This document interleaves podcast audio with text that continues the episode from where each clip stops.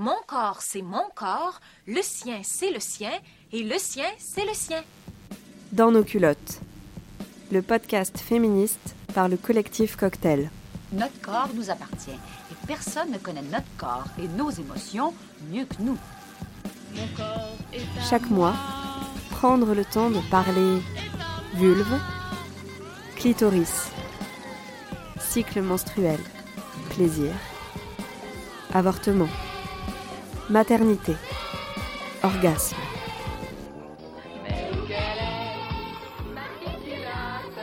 Parce que ce qui se passe dans nos culottes, ça nous regarde. Attention, ça va te commencer. Bienvenue dans ce quatrième épisode de la deuxième saison Dans nos culottes. Je suis Claire Balerdi, maman d'un petit garçon de deux ans et artiste au sein du collectif Cocktail.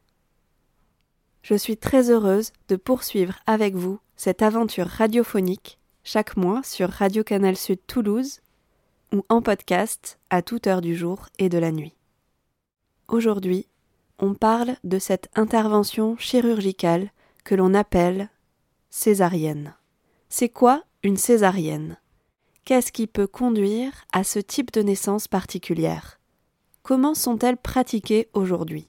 Les protocoles ont-ils évolué pour plus d'humanisation? La césarienne active, qu'est-ce que c'est? Comment faire de ce moment malgré tout une belle naissance? Qu'est-ce qui conduit les femmes à parfois souffrir de cette chirurgie? D'où peuvent venir les syndromes de stress post-traumatique? Pour parler de tout ça, j'ai le plaisir de recevoir Karine Garcia Lebailly, coprésidente de l'association Césarine. Césarine est un espace d'échange, de soutien et d'information autour de la naissance par césarienne. C'est un forum de discussion, un site internet, césarine.org, mais aussi des livres tu es né de mon ventre, livre jeunesse auto-édité pour expliquer aux tout petits leur naissance par voix haute, et l'indispensable césarienne et AVAC, comprendre, préparer et vivre ces naissances particulières, paru aux éditions L'instant présent. Dans l'heure qui va suivre, vous pourrez entendre des témoignages de mères césarisées, lu par la comédienne Mathilda Diez et issu de cet ouvrage. Vous apprendrez ce qu'est un AVAC. Vous découvrirez peut-être que, même pour une césarienne, on peut faire un projet de naissance précis. Oui, le pot à pot reste possible, s'il demande des aménagements. Tout comme on peut choisir de voir naître son bébé, et parfois même de l'attraper. Ayant eu moi-même une césarienne, Faire cette émission m'a fait passer par beaucoup d'émotions. Je ne vais pas vous le cacher, j'ai eu de la peine, j'ai ressenti de la colère, mais aussi et surtout beaucoup d'espoir pour ces naissances à venir. Car j'ai appris qu'on avait le droit de choisir et de ne plus tout subir. Alors j'espère sincèrement que cette émission servira à toutes celles et ceux qui auront un jour à vivre ce moment si intense et particulier. Merci à Césarine. Et merci à vous, toutes, courageuses et magnifiques mamans. Je vous souhaite une bonne écoute. Bonjour Karine. Bonjour. Est-ce que pour commencer, vous pourriez vous présenter? J'interviens aujourd'hui en tant que euh, coprésidente euh, de l'association Césarine. Je suis avant tout euh, la maman de quatre enfants qui sont tous nés par césarienne. Ils sont âgés de 7 à 23 ans.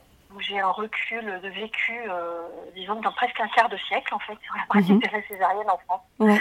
Voilà, parallèlement à cela, je, je, suis une mère active et je travaille euh, dans un musée où je suis responsable du pôle photographique. Quand est-ce que vous avez euh, rejoint cette euh, association Césarine? Est-ce que vous pouvez nous raconter? Alors en fait, j'ai rejoint Césarine dès sa création. C'était d'abord une liste de discussion et puis ensuite, il y a eu l'idée qui a émergé de créer une association. Et donc l'association a été créée en 2005 et je suis entrée au conseil d'administration à la fin de l'année 2005. Césarine est une association francophone, donc à la base d'une association déposée en France, mais ça concerne donc la France, mais également la Belgique francophone en présentiel. On a des, des animatrices dans ces pays-là mais euh, on constate que la plupart des pays francophones euh, sont amenés à nous contacter. Euh, on a des membres d'Afrique du Nord, par exemple, d'Afrique francophone, d'Europe francophone, quelques personnes au, Québec également. Un petit peu moins parce qu'au Québec, il y a une structure un peu équivalente à la nôtre. Donc les, les personnes québécoises s'adressent principalement à cette structure, mais il y en a quelques-unes sur le groupe Facebook, par exemple. Les personnes qui ont créé Césarine étaient donc participants de cette liste de discussion qui était un petit peu connue sur Internet, c'est-à-dire qu'à partir du moment où sur les forums de discussion euh, de maman, type euh, Tissimo, Magique Maman, enfin, c'était vraiment l'aube des années 2000, hein, où en mmh. fait on commençait à discuter un petit peu sur, euh, sur les forums, et en fait, quand une discussion arrivait sur la césarienne et éventuellement la façon dont on avait bien ou plutôt mal vécu, euh, il se trouvait en général quelqu'un pour indiquer cette liste de discussion. Donc les, gens arrivaient comme ça par hasard et puis euh, euh, bah, à la base c'était pour, pour, parler de ce qui leur était arrivé, de oui j'ai eu une césarienne, je l'ai pas bien vécu, autour de moi je ne peux en parler à personne parce que quand j'explique que ça va pas, on me dit et enfin de quoi tu te plains, il y a un siècle tu serais morte en couche. Hmm. Là, ton bébé va bien, tu vas bien. Enfin, quel est le problème? Et donc en fait, euh, euh, ces femmes-là n'étaient pas entendues, elles avaient été confrontées à une naissance par césarienne et elles ne trouvaient pas autour d'elles le soutien et l'information dont elles avaient besoin. Donc euh, ces femmes-là, enfin celles qui ont eu l'information, se sont trouvées sur cette liste de discussion et pour partager leur histoire et se soutenir mutuellement en fait, hein, en mmh. discuter. Donc on était vraiment dans l'échange d'expériences vécues et forcément le soutien par la discussion et par l'échange. Ensuite, certaines personnes de cette liste avaient, elles, envie d'agir, c'est-à-dire envie de faire changer les choses. ces femmes-là trouvaient que la façon dont elles avaient accouché, que leur césarienne s'était pas bien passée, ces femmes-là trouvaient qu'il y avait des choses à changer, des choses aussi à informer. Parce que même quand on en parlait à nos médecins, eux aussi étaient surpris. C'est-à-dire qu'ils ne comprenaient pas pourquoi euh, ça n'allait pas. Mm. tout, après tout, tout s'était bien passé, tout le monde était vivant. Donc, euh, en gros, mais madame, de quoi vous vous plaignez mm. Et donc, euh, du coup, il y avait aussi ce désir de porter la parole des femmes césarisées vers les professionnels de santé et de les informer euh, que, bah non, des fois, ça se passait pas bien et qu'il pouvait y avoir quand même des conséquences et d'éventuellement aller les interroger sur leur pratique et essayer d'amorcer une réflexion pour aménager, faire changer les choses. Le besoin de mm. départ, c'était celui-là. Et le but, donc, euh, bah, finalement, euh, qui a émergé, c'était de, de, fonder une association, loi 1901, pour toucher les publics les plus larges possibles. Voilà, donc à la base, il y avait euh, sept femmes qui ont créé l'association et puis euh, petit à petit, d'autres les ont rejointes. Euh, l'association est vraiment composée, bah, il y a les adhérents, mais tout adhérent peut être membre actif, c'est-à-dire que toutes les personnes qui cotisent peuvent nous rejoindre sur un forum de travail et participer aux différents projets de l'association. Et puis, il y a également les animatrices et les référentes locales qui, elles, sont formés. Euh, donc il y, a, une formation, un processus qui euh, qu'elles suivent pour ensuite porter la parole de l'association, notamment au sein des réseaux de périnatalité, auprès des professionnels de santé et bien entendu auprès des parents. Ça fait à peu près combien de personnes, pour nous donner une idée, sur les personnes formées notamment? Les personnes formées, on a actuellement 11 animatrices et référentes locales. Au-delà de, de ces personnes-là, nous avons des membres actifs qui, sont à peu près euh, entre 20 et 25 en permanence avec qui euh, euh, il y a des, échanges autour des projets de l'association qui peuvent porter un ou plusieurs projets, participer. On est vraiment dans une collégialité hein, de mmh. préparation et d'action. Et puis, il y a bah, les personnes qui s'adressent à nous. Donc on a un forum public. Alors c'est vrai que c'est un média qui est un petit peu démodé le forum, mais c'est extrêmement pratique pour ce type de, besoins. Il y a euh, eu en tout euh, à peu près 8000 personnes inscrites sur le forum depuis qu'il a été créé. Donc, euh, est un certain nombre. Et puis, Césarine est présente également sur Facebook. Il y a un groupe qui s'appelle Césarine, écoute, soutien et information autour de la naissance par césarienne. Et sur ce groupe, on est 4000. Donc, en fait, mm. et, il arrive des personnes tous les jours.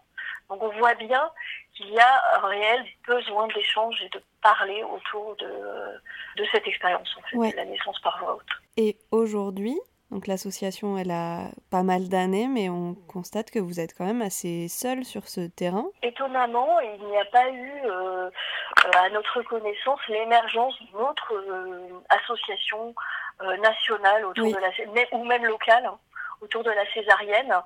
Après, c'est un sujet un petit peu particulier parce qu'on est à la fois à la croisée d'un domaine psychologique et également il y a un, volet médical hein, qui, est, qui est réel. Hein. On, est quand même dans de la pratique médicale. Euh, et Césarine est une association qui s'est positionnée d'emblée comme un acteur de santé publique. Mm. C'est-à-dire que euh, euh, la base, c'est vraiment proposer de l'information, du soutien et de l'échange autour de la naissance par césarienne. Et on s'adresse aux parents et aux futurs parents aux usagers du système de santé. Donc notre objectif, c'était de leur apporter une information claire, documentée, objective. Et, donc ça nécessitait bah, de lire la totalité de la littérature médicale sur le sujet. Donc c'est un, gros travail et peut-être qu'il n'y a pas eu euh, l'émergence de d'autres structures parce que euh, bah, en fait on l'a fait nous. Donc euh, les gens qui sont intéressés sur ce sujet-là, bah, ils nous rejoignent en fait hmm. pour agir autour. Alors il y a euh, effectivement, par contre, sur Facebook euh, ou sur euh, Instagram, enfin sur les réseaux sociaux, j'ai vu arriver des groupes autour de la naissance par césarienne, la naissance par voie haute, mhm. et ça c'est très bien parce qu'en fait, bah, ça fait une multitude d'échanges possibles et d'informations possibles. Donc, mais une association officielle, installée, reconnue pour les usagers du système de santé, euh, oui, il en a. Comme l'objectif est double, hein, c'est-à-dire que notre public, c'est à la fois les parents, pour leur apporter une information, des témoignages, du soutien, euh, toujours dans le respect de la diversité et des ressentis hein, de chacun, mais Césarine s'adresse également aux professionnels de santé, euh, qu'ils soient en formation ou en activité, aux réseaux et aux associations de périnatalité. Mhm. Nous avons régulièrement été conviés ces dernières années à faire partie de groupes de travail au sein de réseaux de périnatalité, à la haute autorité de santé également. Euh, Césarine a été également invitée à participer au groupe de travail du Collège national des gynécologues obstétriciens français il y a quelques années, quand ils ont rédigé les recommandations pour la pratique clinique sur l'accouchement euh, en cas d'utérus cicatriciel. Hmm. Donc on, on, est vraiment dans un partenariat, on a vraiment un positionnement d'acteur de santé publique parce que on, avait à la, vraiment à la base le, le, souhait non seulement de soutenir mais aussi de faire changer les choses au niveau de l'obstétrique française. J'ai vu que vous tenez vraiment à garder votre indépendance et notamment financière.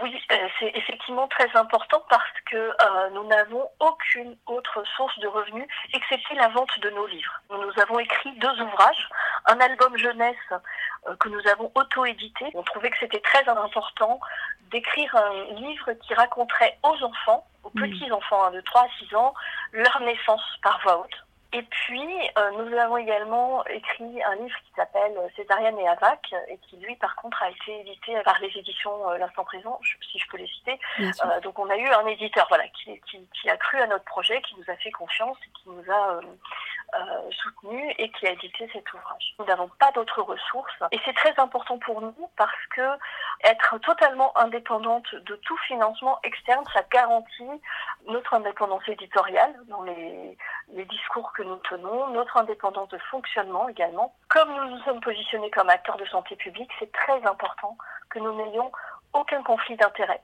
Cela légitimise euh, notre discours et nos actions. On va parler des, livres ensemble, mais peut-être pour euh, commencer, j'ai lu sur euh, la brochure qui a été faite par la Haute Autorité de Santé, à laquelle vous avez participé, si je ne me trompe pas. La césarienne est une intervention courante dont le déroulement est simple elle est devenue de plus en plus sûre, mais ce n'est pas un acte anodin. Elle reste associée à une augmentation de risque pour la santé de la mère par rapport à l'accouchement par les voies naturelles.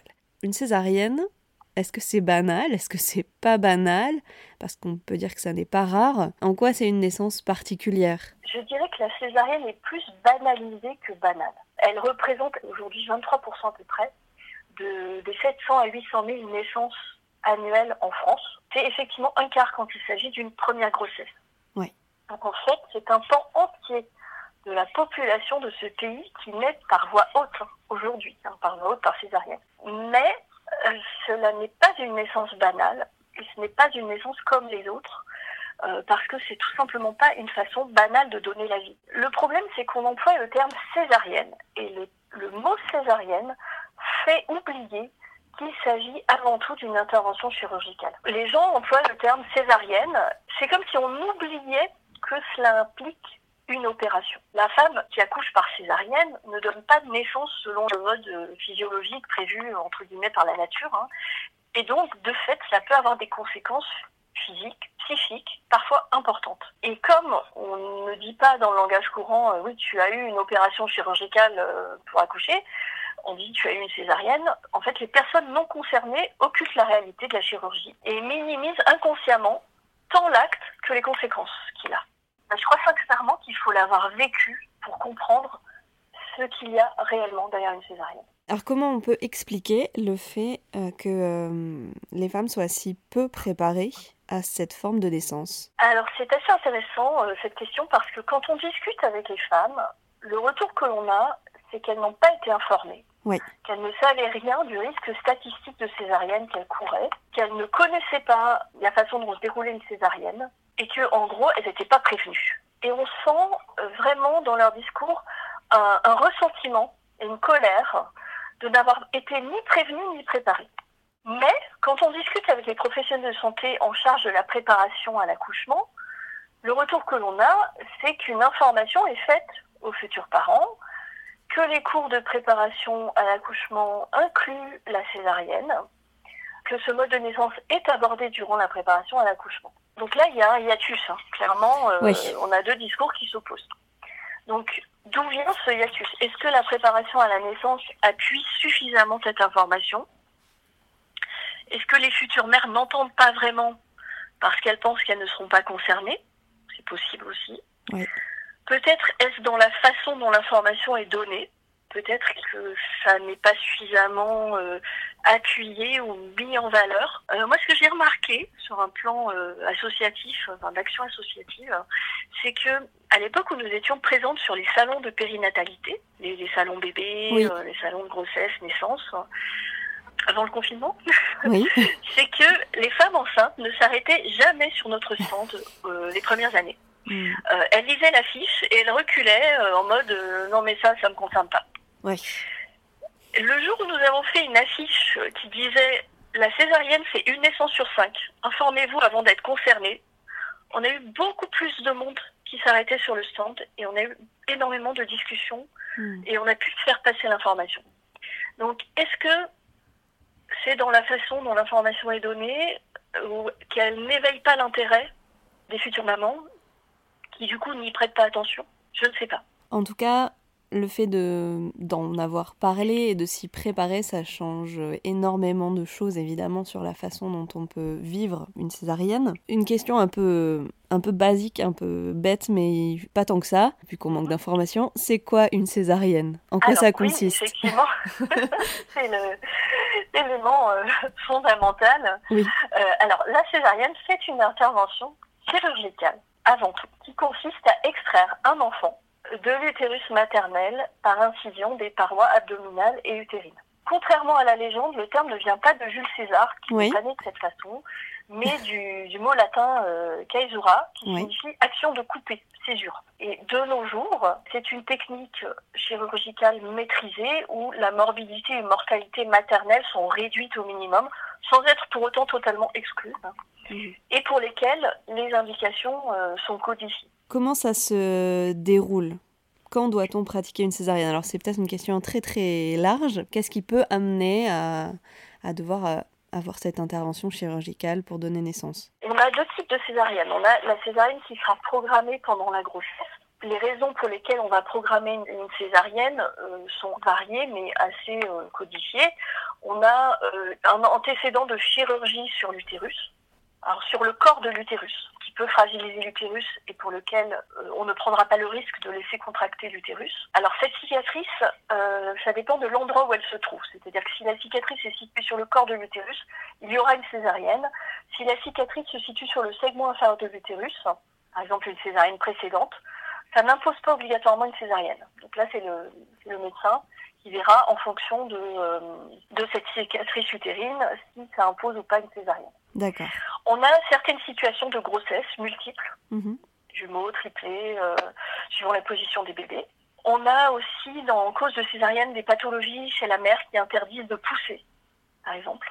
La position du placenta peut euh, imposer une césarienne. Si on a un placenta prévia, c'est-à-dire un placenta qui recouvre le col de l'utérus, on aura une césarienne tout simplement parce que l'enfant ne peut pas naître puisque Oui. le placenta fait obstacle.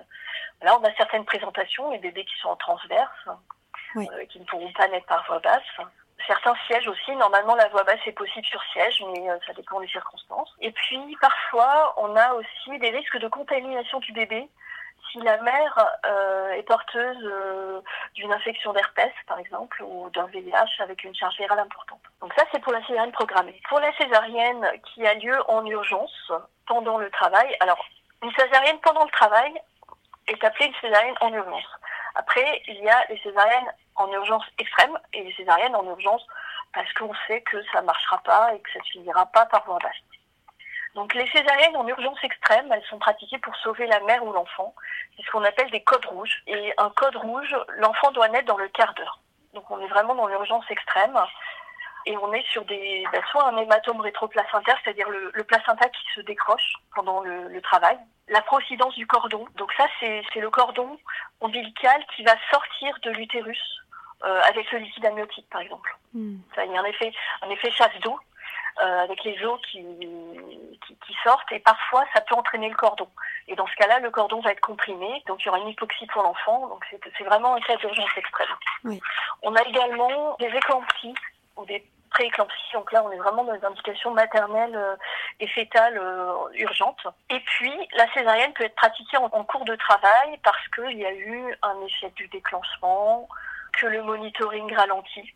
Oui. Donc, ça veut dire euh, que le bébé souffre, qu'il supporte pas bien les contractions. On peut avoir la, la même chose chez la maman qui va, qui va avoir des malaises. Donc, euh, on se dit, bon, ben là, il faut, il faut aller au bloc. Ça peut être aussi euh, un bébé qui, en cours de travail, change sa présentation, qui se présente par le front, par la face. Donc, on, on voit que le- le- l'enfant ne, ne passera pas. Ou s'il ne s'engage pas. S'il ne s'engage pas dans le bassin, bah forcément, il ne naîtra pas, par voie haute en tout Oui. cas. Une indication de césarienne aussi en cas d'une prématurité. Si le bébé est très prématuré, ça peut être euh, dangereux pour lui qu'il passe par voie basse, il est plus fragile, donc on va faire une césarienne. Il y a évidemment en cours de travail la rupture utérine qui est une urgence absolue. Et puis parfois, tout simplement, la césarienne est pratiquée parce que, euh, euh, ben, on- en fait, le travail stagne. C'est-à-dire que la dilatation stagne, le col ne s'ouvre plus euh, depuis un certain temps et les contractions ne sont plus efficaces pour telle ou telle raison. Oui. Dans ce cas-là, on partira au bloc pour une césarienne. Hmm. Donc on a diverses causes hein, qui peuvent euh, amener euh, à devoir pratiquer euh, cette naissance-là. On peut continuer dans cette lancée si vous voulez bien sur le, déroulement. Donc ça se passe où, avec qui et quelles seraient les grandes étapes? Une césarienne se passe au bloc opératoire. On est, euh, on n'est plus en salle de naissance, on passe euh, en salle de chirurgie. Donc il y a bien évidemment autour de la mère une équipe euh, complète médicale qui inclut euh, bien évidemment l'obstétricien qui va pratiquer euh, la césarienne, la sage-femme, les infirmières de bloc, puricultrice et également l'anesthésiste puisque là, on est sur un besoin, bien entendu, de faire une anesthésie avant la chirurgie. Oui. Donc la première étape de la césarienne, c'est l'anesthésie. Si la mère avait déjà euh, une péridurale en place, on remettra une dose pour euh, la renforcer. S'il n'y avait pas encore d'an- d'anesthésie et qu'on a le temps de le faire, on, posera ce que l'on appelle une rachianesthésie, c'est-à-dire euh, euh, on va piquer au même endroit que la, péridurale, mais on va faire une seule injection qui va avoir un effet anesthésique immédiat. Ensuite, bah, la phase chirurgicale commence, donc on va inciser euh, la peau, la peau névrose, les muscles vont être écartés. Alors il y a différentes techniques hein, opératoires. Le péritoine qui sera soit incisé, soit on va le contourner. Et puis on va atteindre l'utérus que l'on va ouvrir. On va aspirer le liquide amniotique s'il y en a, et puis on va sortir le bébé. On sort également le placenta, on vérifie euh, par une révision utérine qu'il ne reste rien et on recoue. Alors on recoue couche par couche. Hein.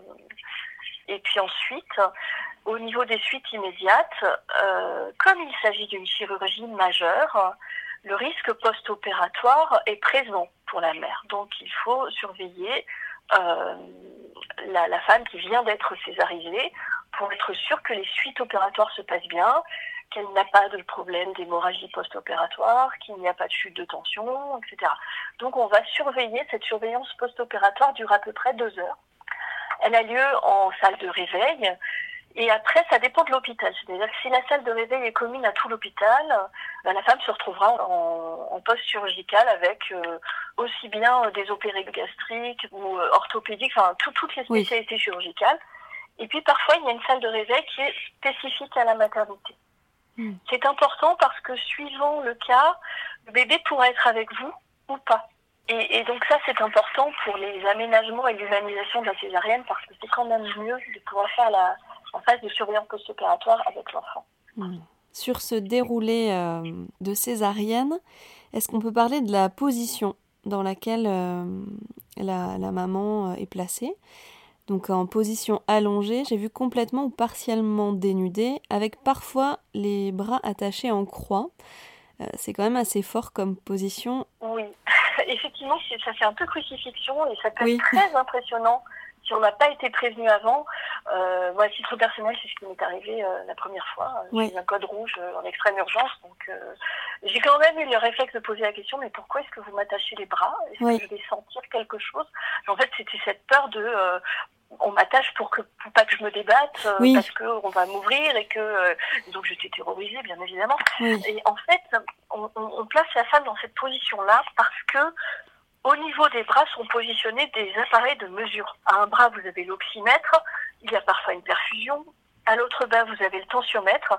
Donc en fait ce sont des appareils qui vont permettre de surveiller les constantes de la maman et d'être sûr qu'elle ne fait pas un malaise euh, pendant l'opération ou juste après. Et pour plus de praticité, en fait, on attache les bras. Voilà.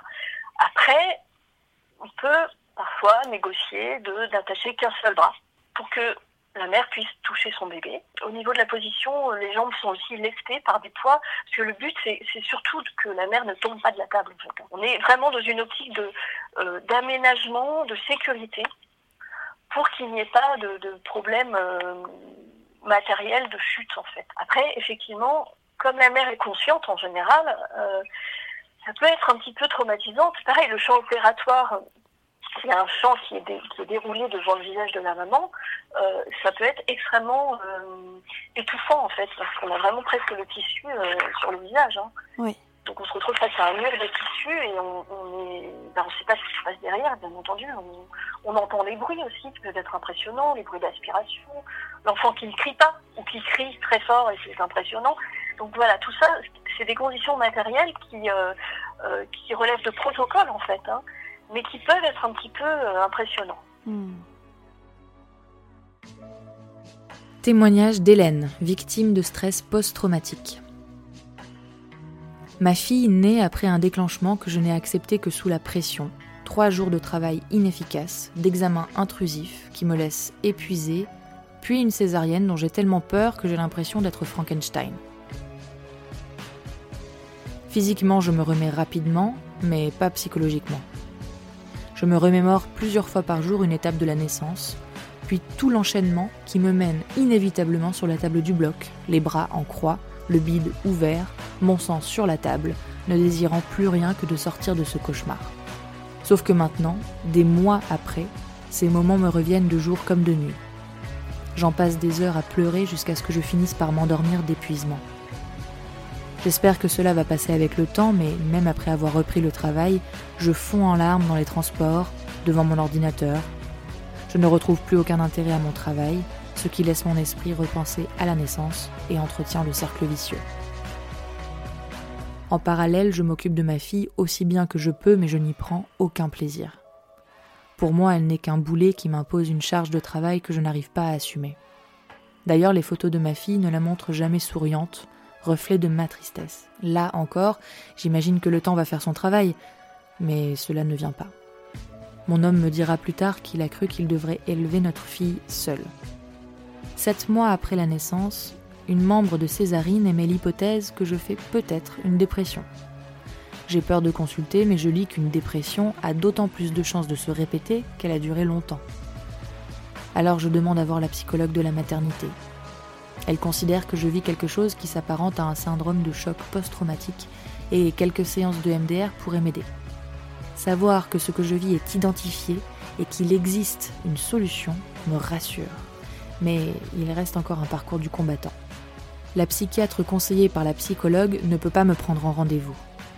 La psy conseillée par le gynécologue de la maternité est du type Allongez-vous sur le divan et racontez. J'en sors lessivé, comme à chaque fois que je me remémore la naissance. Comme je ne fais plus confiance à aucun médecin, chaque consultation me demande une énergie phénoménale. Je me renseigne sur le MDR et je trouve un psychiatre qui le pratique. Chaque séance, j'en ferai environ 4, me vide, mais progressivement, les cauchemars et les réminiscences incontrôlées disparaissent.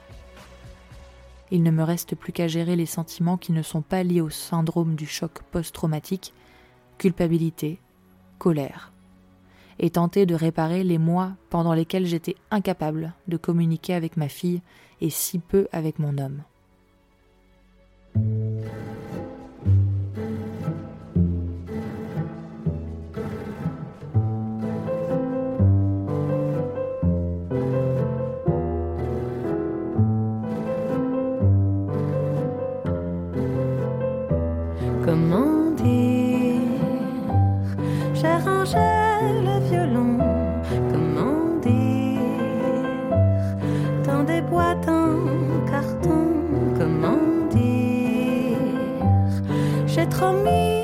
Jetons.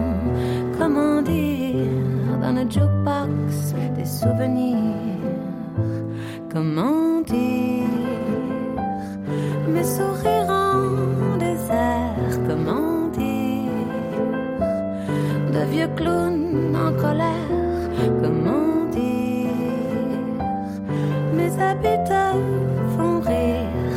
Je suis le jukebox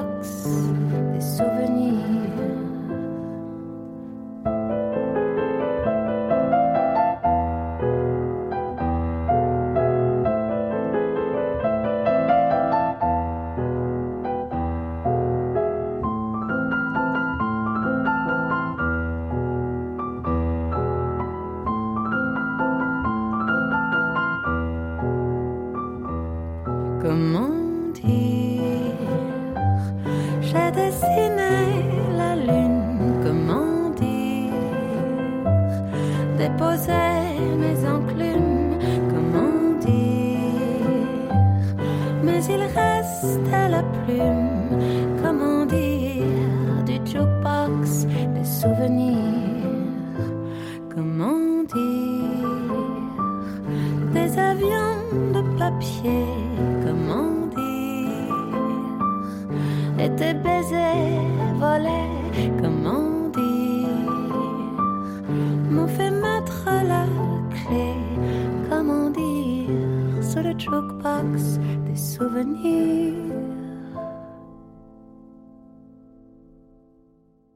La présence du père, parfois il peut être là, parfois pas. Ça tient à quoi? Pour quelle raison? La présence du père, bah, bah, ça dépend des maternités et ça dépend des circonstances. Donc, il y a des maternités où le père pourra être présent, enfin le père ou le second parent. Oui, le coparent ou le père. Mm. Voilà. La, la présence d'un accompagnant n'empêche pas la césarienne. C'est-à-dire que ça ça n'a pas d'impact négatif sur le déroulement de l'intervention normalement. Donc, le père ou le second parent peut tout à fait être présent. Mais c'est au bon vouloir de l'équipe et principalement de l'anesthésiste. Donc, c'est euh, vraiment un point sur lequel euh, nous conseillons vraiment aux parents de se renseigner. Mm. La présence du père au bloc est-elle euh, pratiquée en routine dans votre établissement, dans votre maternité ou pas? Si c'est pas le cas, est-ce qu'on peut le négocier? Bon, évidemment, quand la césarienne est pratiquée de façon non prévue et en extrême urgence, il n'est parfois pas possible de laisser entrer l'autre parent. Mais en dehors d'un code rouge, certaines maternités ont un protocole d'accueil euh, de l'autre parent au bloc, même en cas de césarienne en cours de travail, a fortiori en cas de césarienne programmée. Mais ça dépend vraiment des maternités, et c'est pour ça que nous conseillons vraiment aux parents, même si euh, bon, vous préparez une voix basse, super, on vous le souhaite, mais si jamais ça devait se passer au bloc, renseignez-vous sur comment se passent les conditions de césarienne dans la maternité où vous avez choisi d'accoucher. Oui. Parce que les pratiques varient d'un établissement à l'autre. En ce qui concerne le, le pot à pot et le fait d'avoir son, son enfant sur soi euh, après la naissance, est-ce qu'on peut demander euh, d'avoir l'enfant sur soi euh, pendant qu'on nous referme la suture? Et dans quel cas on ne peut pas faire de pot à pot Comment ça se passe Ce premier contact? La plupart des, des futurs parents rédigent un projet de naissance quand ils préparent un accouchement par voie basse. hein, euh, il est de plus en plus fréquent que euh, les parents rédigent un projet de naissance Oui. qu'ils remettent à l'équipe qui suit leur grossesse afin que les professionnels qui seront de garde euh, ce, ce jour-là puissent en avoir connaissance. Je pense et nous pensons à Césarine que ce projet de naissance devrait également aborder les souhaits des parents en cas de césarienne. Oui. Cela implique que les parents s'interrogent sur, sur comment se passe une césarienne déjà, et sur ce qu'ils souhaiteraient vivre, sur comment ils souhaiteraient que les choses se passent si l'accouchement se termine au bloc opératoire. Cela leur permettra de s'informer sur ce qu'est une césarienne, sur comment elle se passe, mais aussi de s'interroger sur les aménagements qu'ils souhaiteraient si cela leur arrive, et si les conditions d'urgence le permettent, bien entendu. Oui. Le fait de s'interroger sur les aménagements que l'on souhaite et de les lister, et d'aller après les présenter euh, à l'équipe, permettra déjà d'instaurer un dialogue où euh, bah, ça c'est possible, non ça ce sera pas possible. Ça place immédiatement les parents en position d'acteurs de l'accouchement. Quand on est acteur de son accouchement, quand on a une marge de manœuvre pour décider de certaines choses, on vit mieux ce qui nous arrive que si on subit absolument tout ce qui se passe. Le fait de s'interroger et de euh, lister les conditions que l'on souhaiterait, c'est la meilleure façon de se préparer à vivre une naissance, même si cette naissance devait être différente de ce que l'on espère. Mm. Je pense qu'à la base, tous les couples euh, se préparent à une naissance par voie basse, mais il faut garder en tête, et c'est bien de s'interroger sur quid si jamais ça se passe pas comme on avait décidé. Le fait de, préparer, de l'envisager, permet déjà de ne pas être pris au dépourvu quand ça arrive et d'avoir une espèce de fil conducteur auquel on peut se raccrocher quand tout part en sucette, en fait, si je puis dire. Oui, et donc sur cette question de, bah, du, premier, du premier regard, du premier contact, euh, est-ce qu'on peut Alors, demander certaines choses? Oui, tout à fait. C'est-à-dire qu'on peut faire un projet de, de naissance par césarienne inclus dans le projet de naissance normale en indiquant que l'on souhaite euh, euh, avoir le, le proto-regard, c'est-à-dire le premier échange de regard entre la mère et l'enfant. Euh, le- le- L'obstétricien peut tout à fait soulever l'enfant au-dessus du champ opératoire. Il y a des mères qui demandent qu'on baisse le champ opératoire Oui. et il y a des médecins qui l'acceptent. Donc ça, tout est affaire de négociation, vraiment. hein. Il y a euh, des parents qui, euh, euh, souhaitent être acteurs et pousser. On a des obstétriciens qui font pousser la mère pendant l'accouchement. Et d'ailleurs, ça peut être utile parce que quand euh, le bébé est un petit peu engagé, euh, le fait que la mère pousse, même si elle est sous anesthésie, le cerveau envoie quand même l'ordre aux muscles, euh, Mm. aux, aux muscles abdominaux et, euh, et en fait, les muscles se contractent. Donc l'enfant est poussé dans les mains de l'obstétricien ou de l'obstétricienne. Et donc, bah, ça rend de, de fait la mère active de son accouchement. Il existe même un petit dispositif qui s'appelle le Winner Flow, qui est un espèce de sifflet que l'on donne à la mère et dans lequel elle va souffler, ce qui va permettre de mobiliser ses muscles abdominaux. Certains médecins l'utilisent. Euh, moi, je n'ai pas de retour vécu euh, Oui. de, de, ce, de ces dispositifs-là. Moi, j'ai poussé euh, pendant ma césarienne parce qu'on m'a demandé d'aider, justement. Euh, J'avais pas de sifflet, ça marchait très bien. Mais il y a des médecins qui trouvent ce dispositif très utile. Donc, on est sur, sur des choses qui permettent justement de- d'être acteur de l'accouchement et de mettre au monde l'enfant en fait. Hein. Oui. Euh, donc ça ça fait pas partie du confort. On est vraiment dans quelque chose qui est euh, utile. Voilà. Après poser l'enfant en peau à peau sur soi, c'est tout à fait possible, mais ça nécessite des aménagements. Il faut en avoir parlé avant. Parce que, par exemple, sur la poitrine de la maman, on a des capteurs de scope qui permettent de surveiller son rythme cardiaque.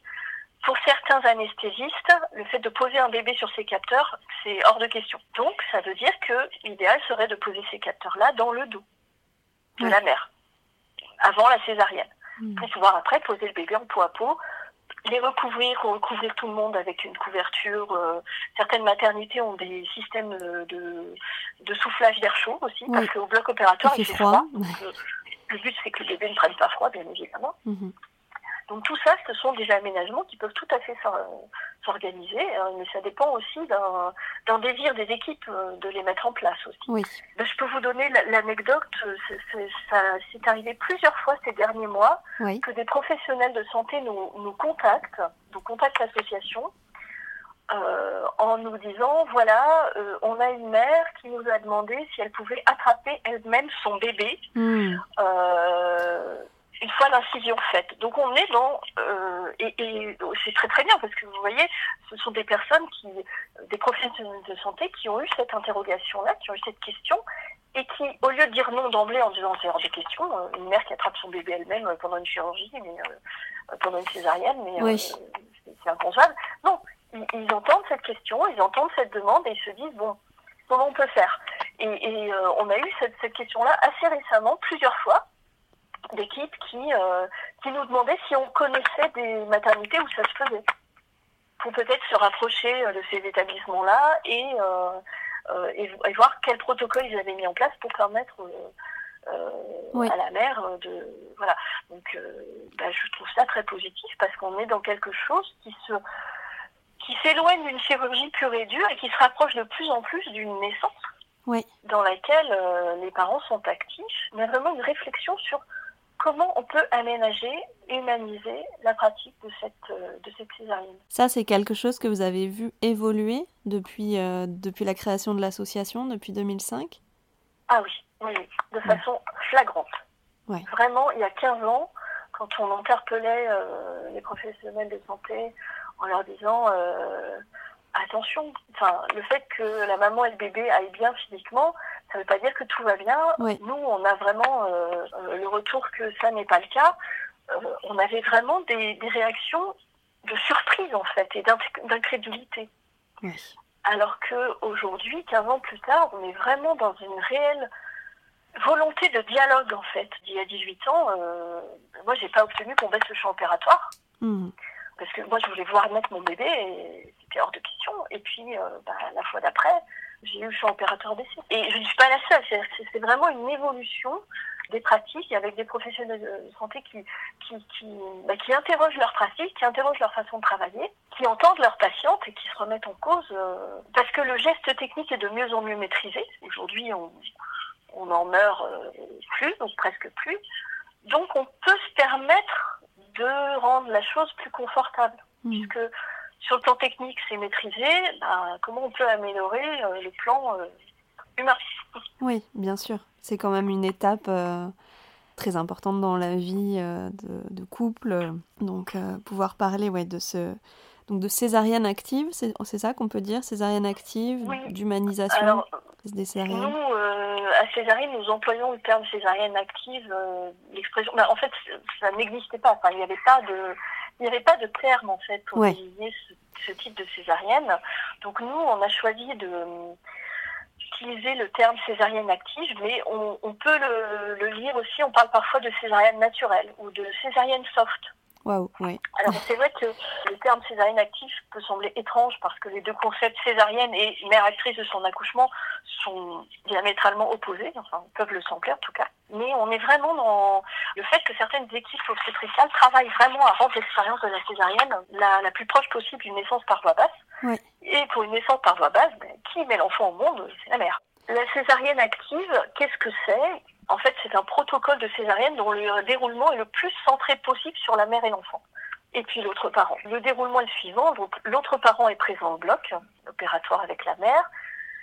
Une fois que l'incision est réalisée selon euh, le mode habituel et euh, le sang et le liquide amniotique évacué, les médecins laissent les parents assister à la naissance.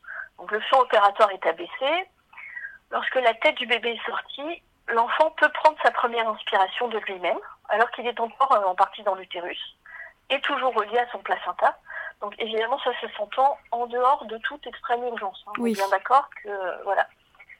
Et ce délai de quelques minutes permet, sous la pression de l'utérus et des tissus mous, d'expulser euh, le liquide amniotique des poumons du bébé. Oui. Comme ça se passe pour une naissance par voie basse. Évidemment, le risque de la césarienne, c'est que euh, le bébé qui n'est pas passé par la voie basse et dont les poumons n'ont pas été, entre guillemets, essorés par le passage par le, le vagin, euh, le risque est de, que le bébé inhale son liquide amniotique et du coup euh, se noie d'une certaine façon pour qu'il ait du liquide dans les poumons. Une fois que le liquide amniotique est évacué des poumons du bébé, ben, le bébé va pleurer en fait. Hein, c'est les premiers pleurs qui sont le signe qu'il est temps de dégager les épaules. Parfois, le bébé dégage de ses bras de lui-même et ensuite il est soutenu durant une minute qui permet euh, aux parents d'observer leur enfant. Et donc pendant ce temps-là, l'équipe observe l'enfant, c'est-à-dire qu'on observe sa respiration, sa couleur, ses mouvements, ça indique son état de santé. Mhm. Et évidemment, dès le premier signe d'alerte, euh, on interrompt, enfin, on accélérera le processus pour euh, pour que la fin se passe bien. Mais quand on a le temps, qu'on s'aperçoit qu'il n'y a aucun signe d'alerte, on peut laisser le temps de la délivrance qui est réalisé en combinant une expulsion passive, parce que l'utérus se contracte, et l'aide active de l'obstétricien, ou donc des parents quand euh, l'équipe va jusqu'à équiper les parents avec des gants chirurgicaux pour qu'ils puissent euh, euh, attraper l'enfant. Donc le bébé se dégage tandis que sa tête et son tronc sont soutenus par le médecin et ça permet donc aux parents d'observer la naissance, voire d'en être acteurs, de découvrir ensemble le sexe de leur bébé en même temps que l'équipe. Donc ça reproduit en fait une situation identique à celle d'une naissance vaginale. Hmm. Alors en France, certaines équipes, encore rares, hein, développent des protocoles qui visent à bah, justement à, rendre euh, la mère, les parents, actrices et acteurs de, cette césarienne. Souvent, quelle est c'est quoi la motivation des, des équipes, vous qui échangez avec les professionnels? Qu'est-ce qui leur donne envie euh, de faire ces pratiques C'est une forme aussi de, j'allais dire, de militantisme ou c'est aussi des raisons politiques. Se dire on, va changer, la naissance, c'est c'est pas juste de la chirurgie, même si c'est un acte chirurgical. Comment ils expliquent le choix de pratiquer ces autres formes de césarienne? Alors, d'autres formes de césarienne, ça peut recouvrir deux choses. D'une part, on a la technique chirurgicale, en ce moment, on entend énormément parler et euh, cette, technique revient entre guillemets à la mode parce qu'elle était déjà connue euh, il y a un siècle, de la césarienne extra-péritonéale. Euh, qui est une césarienne, alors c'est vraiment une technique chirurgicale hein, où on va pas aller inciser le péritoine, on va le contourner. Alors ça, on est vraiment dans, vraiment des choses très techniques, mais ça permet une récupération beaucoup plus rapide. Quand votre péritoine n'a pas été incisé, vous pouvez vous lever deux heures après la césarienne. Hmm. Donc la récupération physique est optimisée, la mère récupère beaucoup plus facilement, elle n'est pas handicapée par la chirurgie, elle n'est pas pliée en deux euh, les premiers jours, les douleurs sont bien moins importantes, donc on est dans, vraiment dans du confort qui est lié à la technique proprement dite de la chirurgie. Pourquoi les médecins euh, peuvent euh, militer pour faire connaître cette technique-là bah Parce que elle est elle présente vraiment des bénéfices de récupération physique. L'autre volet, c'est l'humanisation. Alors l'humanisation, ben, en fait, ça dépend vraiment de la personnalité des obstétriciens en fait. Hein. Pourquoi est-ce qu'ils euh, s'interrogent et obligent vers l'humanisation le plus possible des césariennes? Mais Parfois tout simplement parce qu'ils sont concernés personnellement. Avez des médecins, enfin des obstétriciennes qui ont eu des césariennes et qui disent ah non là euh, c'est pas possible, ça doit changer. Oui. Vous avez des obstétriciens dont l'épouse a accouché par césarienne qui euh, voilà peuvent du coup en venir à s'interroger sur comment se passe la césarienne. Vous avez des médecins qui sont sensibles au discours de leur patiente aussi. Oui. Euh, une patiente qui revient vers vous et qui s'effondre en larmes et, qui exprime qu'elle a hyper mal vécu euh, la façon dont ça s'est passé, euh, ça peut interroger. Alors les raisons pour lesquelles les, équipes médicales se mettent à changer leur pratique et à militer, en fait, ça touche à, leur à qui ils sont et à comment ils envisagent leur métier. À, à, la base de tout métier autour de la santé, on est quand même dans la vocation de soigner. Hein. Euh, donc, je ne pense pas qu'on démarre des études en obstétrique en se disant euh, euh, je vais, je vais, je vais césariser, je vais ouvrir des ventres. À la base, il y a volonté de mettre au monde des enfants et d'aider les parents à mettre au monde leurs enfants. Donc forcément, il y a une notion d'humanité qui, qui est forcément de toute façon à la base présente euh, en sous-jacence en fait. hein. Et puis on a aussi euh, la littérature médicale parce que les études médicales montrent euh, aussi une réalité qui est que, ben oui, après une césarienne, on on n'est pas obligé de recésariser, donc ça, ça date un petit peu. Ça. Mais il y, a, il y a 30 ans, après une césarienne, vous avez une césarienne Ouais. systématiquement. Et puis, euh, ben voilà, les- la littérature médicale a fait évoluer aussi ses- les recommandations, en fait, tout simplement. Tiphaine. Naissance de son quatrième enfant après avoir donné naissance à trois enfants par césarienne. Tiphaine a eu une césarienne active et a pu voir naître son quatrième bébé. Je suis entrée à l'hôpital la veille de la césarienne. Je n'avais pas pu faire enregistrer mon dossier, alors je suis arrivée en avance pour un monito, rencontrer la sage-femme et lui transmettre le dossier. Monito, dernière prise de sang pour l'anesthésie et un plateau repas. À jeun, à partir de minuit, j'ai pris une douche de bétadine le soir et une autre le matin. Le papa arrive, met son costume de chirurgien et on part au bloc. Je n'ai pas eu de son d'urinaire, j'ai vraiment apprécié. Du coup, il faut aller aux toilettes avant de monter sur le brancard. On a aussi des bas de contention et honnêtement, en fin de grossesse, avec les pieds gonflés, c'est presque agréable.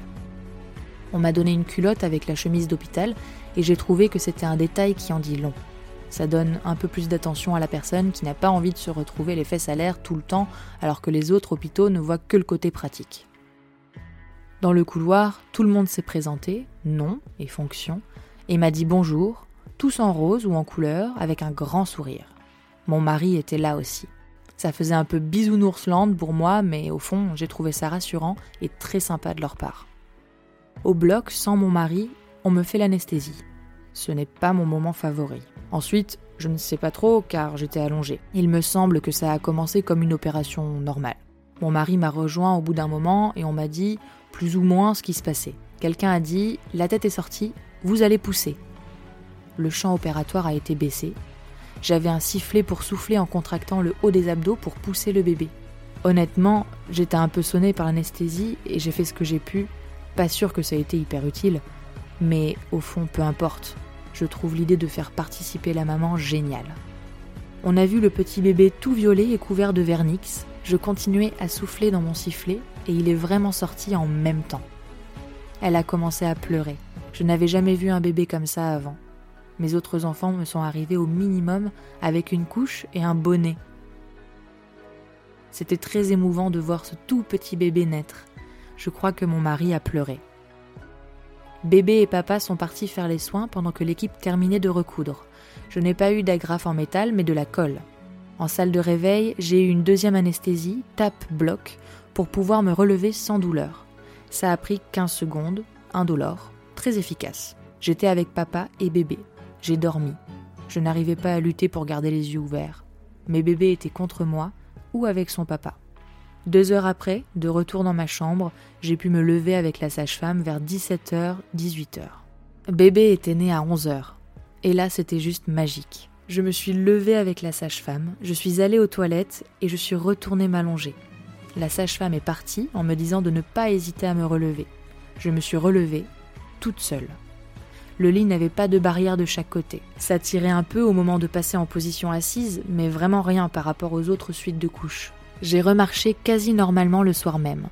J'ai pu faire tout l'échange du bébé à l'autre bout de la chambre. Je ne pensais pas que c'était possible. Quand j'ai vu le docteur le lendemain, elle m'a dit qu'elle avait été obligée de couper le péritoine car j'avais trop d'adhérence. Mais elle n'avait pas coupé le reste. Elle a aussi téléphoné le soir même à la sage-femme pour savoir si j'avais bien récupéré et est venue me voir le lendemain et deux jours après. Put on your face, know your place. Shut up and smile, don't spread your. I could do that, but no one knows me, no one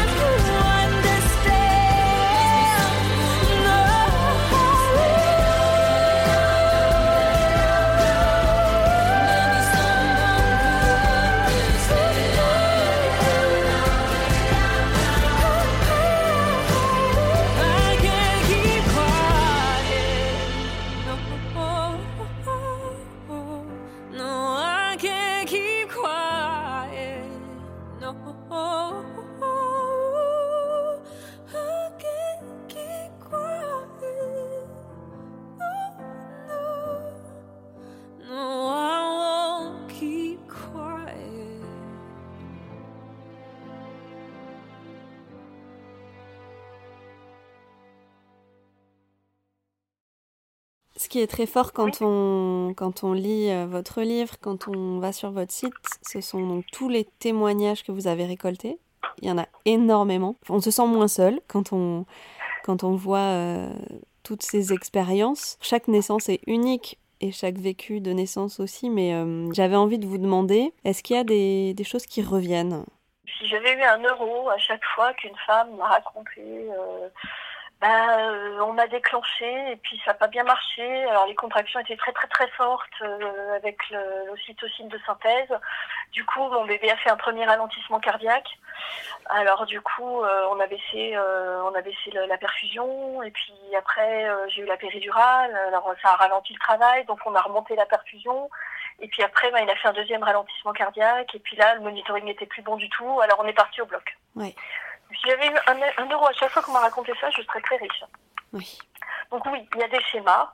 Et c'est effectivement là-dessus qu'on qu'on doit s'interroger. La gestion du travail consiste à intervenir dans un processus physiologique, va le perturber de toute façon. C'est-à-dire quand on intervient sur un processus qui est censé être réglé physiologiquement par le corps et toute la chimie hormonale naturelle du corps maternel, à partir du moment où on intervient, parce que on va injecter un produit ou on va euh, essayer de diriger, d'augmenter, de ralentir, etc., on va perturber. Donc à partir du moment où il y a perturbation, bah, statistiquement, on augmente le risque que ça ne se passe plus Ouais. selon ce qu'on attend. Donc ça, ça va être dans les choses qui ont amené euh, un peu le scénario qui va amener à la césarienne. Et sur le, vécu en lui-même, peut-être plus euh, psychologique ou les suites de couches, est-ce qu'il y a des choses qui reviennent? Je pense à ce moment euh, de la séparation, justement, quand euh, le bébé n'est pas avec, avec la mère qui est en salle de réveil. Est-ce que là, il y a des choses communes qui ressortent Oui, on a énormément de, de, mamans qui se plaignent d'avoir été séparées de leur enfant trop longtemps en, post-opératoire parce que bah, dans la maternité où elles ont couché, ça n'était pas possible qu'elles aient l'enfant avec elles. On a vraiment une, énorme souffrance de femmes qui étaient dans un besoin viscéral d'avoir leur enfant dans les bras et à qui on a dit non, on vous remontera dans votre chambre quand la, la péridurale aura cessé de faire effet et quand vous pourrez vous bouger vos orteils. Donc en fait, on a des retours de mères qui nous disent j'ai attendu pendant un temps euh, infini que mes orteils veuillent bien bouger pour qu'enfin je puisse euh, être remontée dans ma chambre et qu'on m'amène enfin mon bébé. On a aussi euh, beaucoup de mères qui se plaignent d'avoir enfin que la césarienne ou les suites de césarienne ont entravé la mise en place de l'allaitement. Oui. Voilà, parce que effectivement, la césarienne a quand même des conséquences parfois sur la mise en place de l'allaitement. Et euh, le fait que bah, déjà d'être séparé de l'enfant post-opératoire fait que la première tétée est retardée. Oui. Euh, l'enfant peut avoir été un petit peu anesthésié par les produits, donc il va être un peu endormi, il n'aura pas forcément un réflexe de succion très, euh, très maturé. D'autant plus, a fortiori, si la césarienne a été programmée. Alors pourquoi? Parce qu'en fait, pendant l'accouchement, quand il se déroule de façon physiologique, c'est-à-dire qu'il démarre normalement, certaines hormones vont maturer, euh, vont avoir pour fonction d'aller maturer le réflexe de succion de l'enfant. Donc quand une césarienne est programmée, ces hormones ne sont pas sécrétées. Donc ni la mère ni l'enfant ne les ont. Et donc la montée de lait peut être retardée chez la mère et le réflexe de succion peut être euh, entravé ou ralenti chez l'enfant. Ça a un impact sur la, sur la mise en place de l'allaitement. Quand on sait qu'on doit avoir une césarienne programmée, est-ce que c'est possible de demander euh, de pas fixer de date, mais de choisir que le travail se mette en place? Non, ça c'est pas possible. C'est tout à fait possible. C'est possible. Après, Ouais.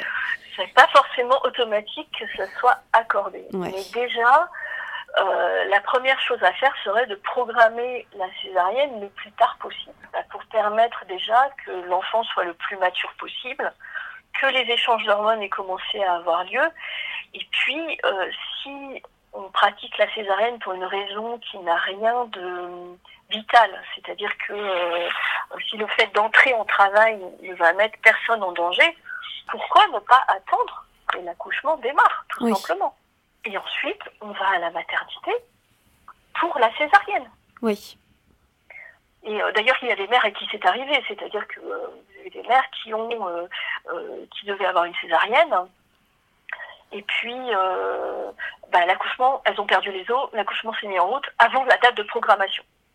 Oui. Donc vous avez des mères qui ont commencé à entrer en travail et qui ont commencé à entrer en contraction alors qu'elles devaient être césarisées. Et donc bah, dans ce cas-là, qu'est-ce qu'on fait? On va à la maternité.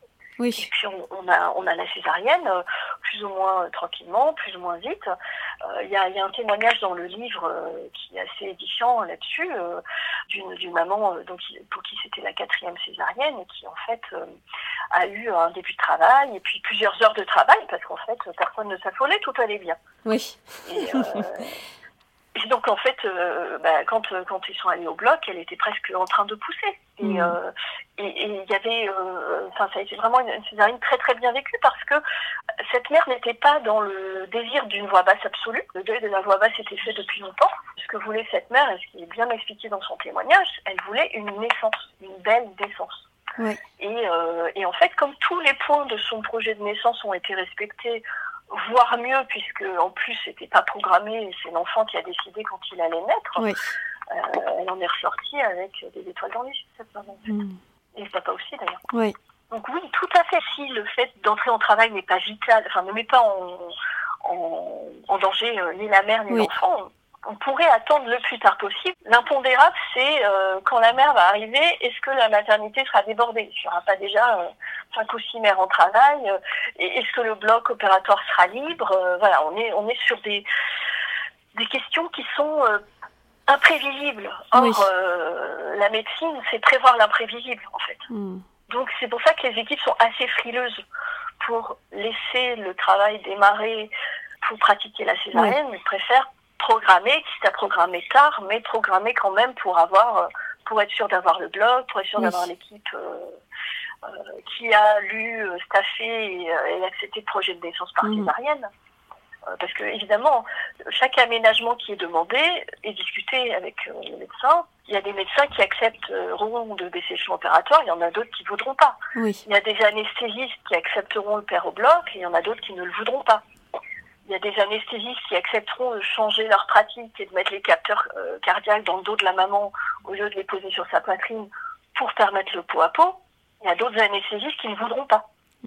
Donc, dans ce cas-là, programmer la césarienne à la date où on aura l'obstétricien qui est d'accord, l'anesthésiste qui est d'accord et toute l'équipe qui a accueilli avec bienveillance et ouverture le projet de naissance qu'on a présenté, ça peut être euh, Oui. une certitude ou en tout cas une assurance qu'on aura ce que l'on souhaitait. souhaitait. Mm. Alors que laisser l'accouchement démarrer, ben, on va aller au bloc, on ne sait pas qui sera de garde. Ouais, oui. Donc Mhm. euh, voilà, c'est c'est un arbitrage là à ça, faire entre euh, ce que Oui. l'on souhaite absolument et la part d'imprévu que l'on accepte. Mm. Ouais, tout à fait. Je voulais vous demander, euh, par rapport aux suites de couches, En quoi elles sont différentes euh, d'un accouchement par voie basse? Alors, les différences de suite de couches, c'est que ce sont des suites opératoires. On n'est pas dans les suites de couches d'un accouchement. On est dans les suites de couches d'une opération chirurgicale. Donc ça implique bah, des suites de couches chirurgicales, euh, proprement dit, hein, donc euh, une surveillance euh, de la cicatrisation, euh, des douleurs post-opératoires. Et puis il y a les suites de couches de la naissance de l'enfant, donc euh, euh, s'assurer que euh, que l'enfant va bien, qu'il reprend bien son poids. Donc en fait voilà, il y a les suites de couches pour la mère et les suites de couches pour l'enfant. Hmm. Et elles peuvent être différentes pour chacun des deux du fait que ça a été une naissance par césarienne. Alors vraiment le, le détail euh, complet, euh, vous, vous, enfin, vous le trouverez sur euh, sur le site. hein. mais au niveau des suites immédiates de la césarienne, c'est vraiment s'assurer que la cicatrisation se passe bien, que les douleurs ne sont pas trop importantes, que la prise en charge est bien faite, la prise en charge de la douleur, hein, je veux dire euh, post-opératoire. Et puis, euh, bah, est-ce que euh, comment va la maman psychologiquement Comment vont les deux parents psychologiquement? Parce que on, on parle beaucoup de la mère parce que c'est elle qui est césarisée, mais euh, vous avez des papas qui sont traumatisés par la césarienne qui, Oui. qui a été vécue en extrême urgence parfois. hein, enfin. et puis, euh, bah, les suites de couches pour l'enfant aussi, parce que les conséquences de la césarienne peuvent être aussi, euh, enfin, peuvent impacter l'en- l'enfant. Donc, je parlais de l'allaitement euh, tout à l'heure, mais il y a, des bébés qui, euh, qui peuvent faire des grosses ictères hein, suite à une césarienne, des grosses jaunisses, des jaunisses post, postnatales. Donc, on est vraiment dans, dans quelque chose qui va devoir être euh, à la fois surveillé sur le plan de postnatal classique, et puis sur le plan euh, postnatal chirurgical. La douleur et la chirurgie, ça fatigue beaucoup le corps. Et puis la mobilité, le fait d'avoir été opéré rend les gestes un peu plus difficiles. Premier levé, euh, ça peut être un petit peu euh, compliqué. Euh, il faut pas solliciter les muscles du ventre. Et, et c'est aussi en cela que je disais qu'on emploie le terme césarienne, ce qui occulte la réalité de la chirurgie. C'est que si vous êtes opéré de l'appendicite, on vous dira surtout que vous ne portez rien du tout, hein, aucun poids. Oui. Si vous avez une césarienne, personne ne va vous dire surtout ne portez pas votre enfant. On attend de la part des femmes césarisées des gestes qui sont théoriquement interdits aux opérés. Et, et ça aussi, c'est pas forcément entendu par l'entourage. C'est-à-dire que euh, vous rentrez chez vous et on s'attend euh, à ce que vous vous occupiez de Oui, vous soyez opérationnel. Comme toute jeune maman, euh, rentre chez elle après une naissance. Alors qu'en fait, euh, on vous a ouvert le ventre hein, quand même. Oui. C'est le moment de trouver des façons d'aménager de façon ergonomique l'environnement et la façon dont, dont vous pouvez euh, vous occuper de l'enfant, rapprocher le berceau de Oui. votre lit, euh, euh, voilà, se faire aider euh, par l'autre parent, par des auxiliaires, par la famille, surtout aller à son rythme et ne pas forcer. Et puis les suites, bah, elles dépendent vraiment de chacune. hein. On est, euh, on n'est vraiment pas égal hein, devant la récupération. Hmm. Clémentine. Naissance d'Alexandre par césarienne programmée pour présentation en siège et dimension de la tête fétale trop importante. J'ai accouché d'un petit Alexandre en novembre 2015. La césarienne a été programmée car présentation en siège et diamètre bipariétal trop important. Je ressens le besoin d'échanger autour de cette expérience troublante qu'est la césarienne, au regard de ce que l'on nomme accouchement.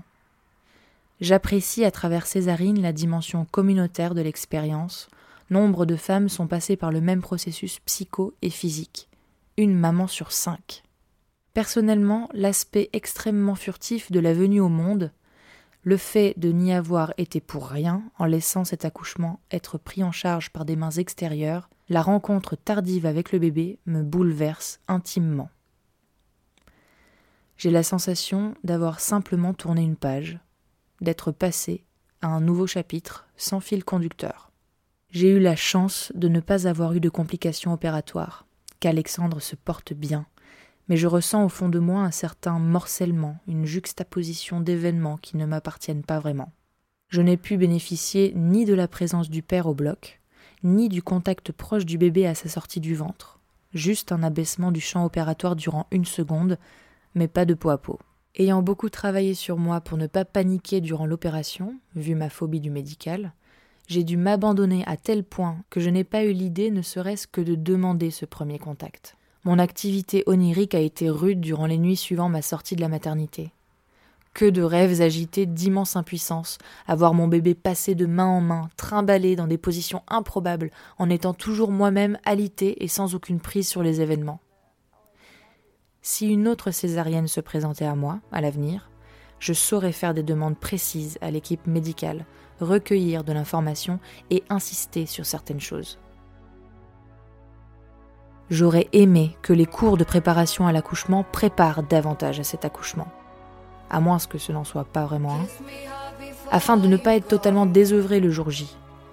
Je le souhaite pour les futures mamans, qu'elles soient à même de diriger un peu les opérations.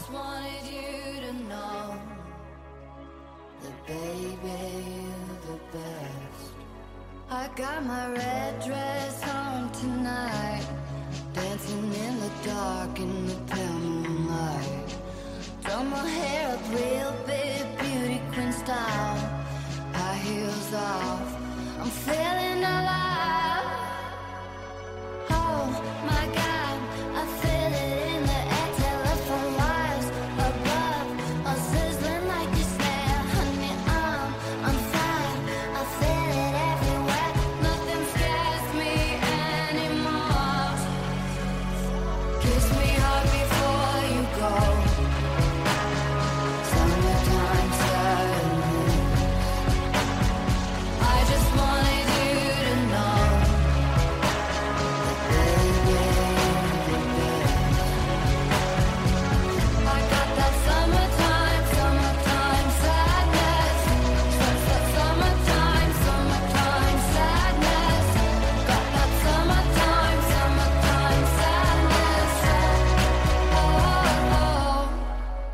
Feeling electric tonight. Cruising down the coast, going about 99. Got my bad baby by my heavenly side. I know if I go, I'll die happy tonight.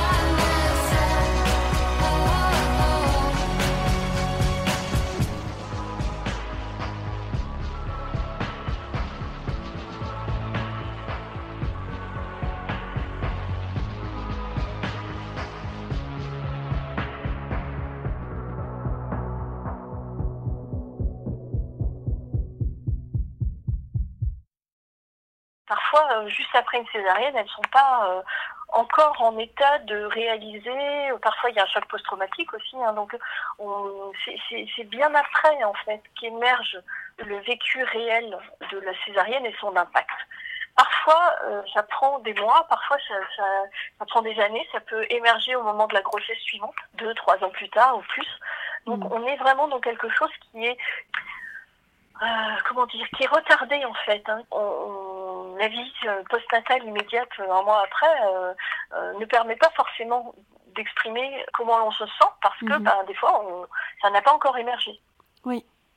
Euh, je voulais parler de, du livre, parce que quand même, il est incroyable ce livre. Il fait 300 pages.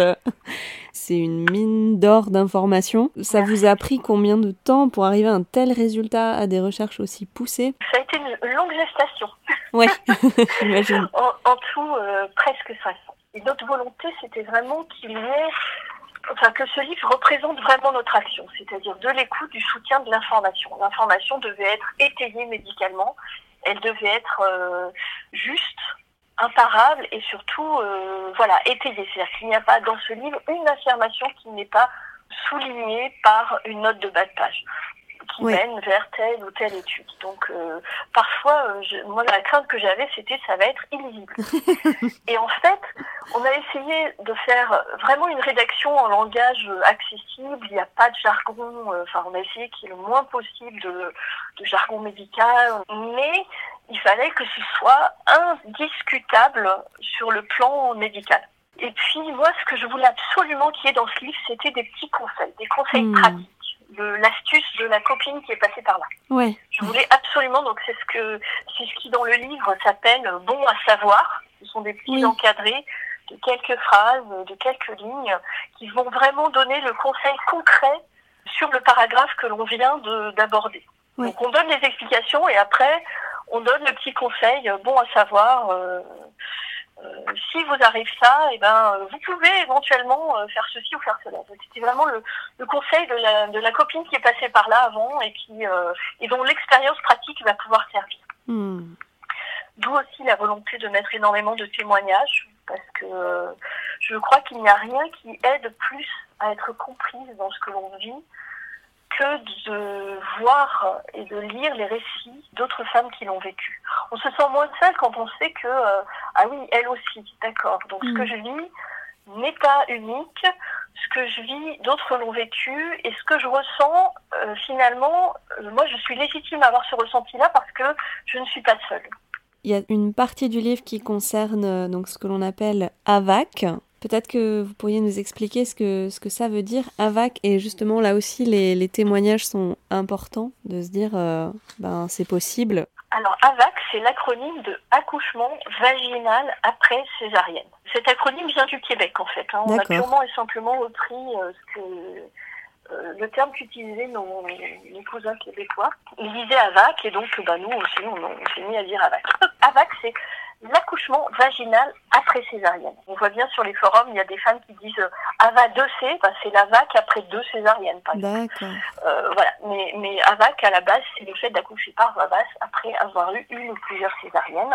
Aujourd'hui, après une césarienne, le mode de naissance à préférer, c'est la voie basse. Depuis 2012 et depuis la publication des recommandations pour la pratique clinique sur l'accouchement en cas d'utérus cicatriciel, donc ça c'est c'est édité par le Collège national des gynécologues obstétriciens. Donc on est vraiment dans des guidelines que tous les obstétriciens doivent suivre. Et donc après une césarienne, le mode de naissance à préférer, sauf indication contraire, c'est la voie basse. Déjà, une femme qui a eu une césarienne, la fois d'après, on n'est pas sur une C'est césarienne. pas automatique. Ouais. Non, pas du tout. Au contraire, bien au contraire. Ce qu'il faut savoir, c'est qu'une femme qui tente un AVAC a 70% de chances de le réussir.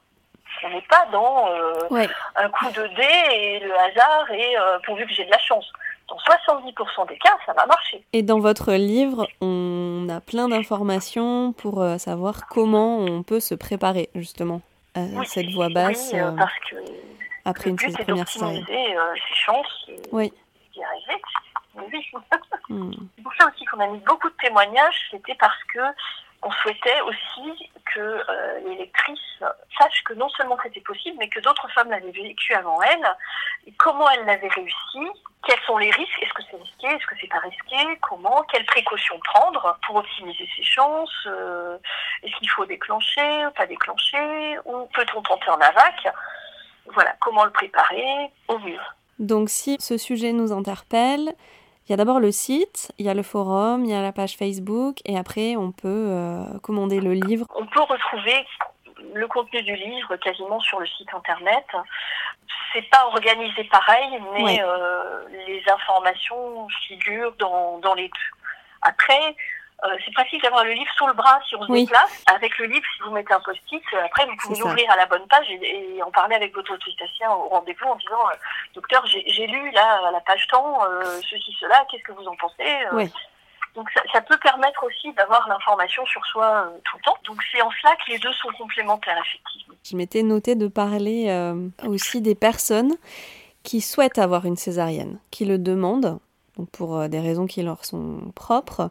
Quelles sont les raisons justement qui peuvent pousser euh, certaines mamans à demander une césarienne? Comment ça se passe du coup pendant la grossesse? À qui euh, elles peuvent en parler? Ce que l'on appelle la césarienne sur demande maternelle, c'est euh, une césarienne sans indication médicale qui va être demandée euh, à l'initiative de la mère. Ce qu'il faut savoir, c'est que ce cas-là est rare. Bien évidemment, quand une, euh, quand une mère demande une césarienne, à la base, il y a une raison pour cette demande. Quelle est la demande de la femme? Parce que la démarche de demander une césarienne pour la naissance de son enfant, ça demeure vraiment une démarche excessivement minoritaire. hein. Ça ne justifie pas le taux de césarienne qui est euh, bien supérieur aux recommandations euh, internationales. hein. Ce que l'on entendait dans les médias, c'était ah ben oui, il y a beaucoup de césariennes en France, mais vous comprenez, c'est les femmes qui la demandent. Euh, ça, c'est faux. faux. Enfin, du du retour qu'on a, nous, euh, la demande de la césarienne sur demande maternelle est vraiment, vraiment euh, minoritaire. Mais ce qui est intéressant, c'est qu'il y a- vraiment deux types de demandes. Tout d'abord, on a des demandes de césarienne qui sont énoncées face à une peur de l'accouchement par voie basse. Une fois qu'on a posé ces peurs, ce qui serait intéressant, ce serait d'informer pleinement les femmes sur ce que c'est qu'une naissance par césarienne et de ses conséquences leur fournir une information la plus neutre et la moins orientée possible pour leur permettre de cheminer autour de ces peurs. Parce que euh, effectivement, c'est normal d'avoir peur d'accoucher. Bien que euh, y a une espèce de mémoire en plus inconsciente euh, transgénérationnelle de euh, l'accouchement ça fait mal, l'accouchement ça fait peur, les femmes meurent en couche. Enfin, toute femme enceinte transporte en elle, dans son inconscient transgénérationnel, toutes ces peurs ancestrales de, de mourir en couche. On est bien d'accord c'est important d'informer la femme sur la réalité de la chirurgie, d'aller essayer de cheminer autour de la peur, de la décortiquer et éventuellement envisager d'autres scénarios pour la naissance que la césarienne comme unique recours. Et donc ce sera constructif de, discuter autour de ça pour voir si on peut décortiquer ces peurs les, et les, euh, les détricoter en fait. Oui, avec qui on discute? Parce que les peurs peuvent venir de, de traumatismes, d'expériences passées, de violences sexuelles. De... Donc Voilà, avec qui ça, on peut parler C'est quand même pas évident. euh, des femmes qui demandent la, cé- la césarienne, où là, on, on a effectivement non plus une peur de l'accouchement qui serait liée à simplement une appréhension, Oui. mais euh, des femmes qui sont tout à fait davantage informées sur la naissance par césarienne et qui souhaitent la césarienne parfois avant même d'être enceinte Hmm. qui ont réfléchi, qui connaissent déjà les avantages d'une voix basse et qui veulent une césarienne parce qu'il y a derrière une cause profonde. Bien souvent, on retrouve des traumatismes. La part de femmes ayant vécu des abus sexuels est, est vraiment élevée. Et s'imaginer donner naissance avec plusieurs équipes qui se relaient parfois dans l'immobilité liée à la péridurale, la nécessité de ne, de ne pas bouger puisqu'il y aura euh, euh, les capteurs de, de monitoring, le recours à des instruments aussi, forceps, euh. Euh, C'est un rappel des traumatismes subis. Euh, on a parfois aussi des traumatismes familiaux qui sont liés à la naissance, euh, avec la perte d'un proche en couche, par exemple. Des femmes qui ont, dont la mère est morte en couche en donnant naissance à la petite sœur ou au petit frère. Ces femmes-là, derrière, euh, c'est pas juste l'appréhension d'accoucher. On est dans, dans quelque chose de, euh, Oui, une de peur de la mort. de- Voilà. Et dans ce cas-là, nous, à Césarine, nous estimons que ces demandes-là ne sont en aucun cas de la convenance personnelle. Ces demandes-là sont une indication médicale de césarienne. Oui. De source psychologique, mais on est dans la, tout à fait dans l'indication médicale. Là, on n'est pas dans la nécessité d'une césarienne parce que physiquement ça ne passera pas, mais on est tout à fait dans une justification médicale de cette décision de césarienne. Pour nous, c'est une indication médicale à part entière et pleinement reconnue, qui devrait être pleinement reconnue. Et comment être entendu par les équipes médicales si, jamais euh, une femme euh, se sent concernée et euh, n'a pas d'écoute, est-ce qu'elle peut faire appel à vous? Vous pouvez être en soutien euh, sur, euh, sur ces démarches? Oui, tout à fait. D'ailleurs, il nous arrive de recueillir, enfin, ou, ou d'avoir en tout cas des femmes qui s'adressent à nous et qui sont dans une grande détresse parce que la demande de césarienne n'a pas été entendue. Et il faut quand même attirer l'attention sur le fait que ces femmes ne partagent pas forcément ces vécus traumatiques avec les équipes qui les suivent.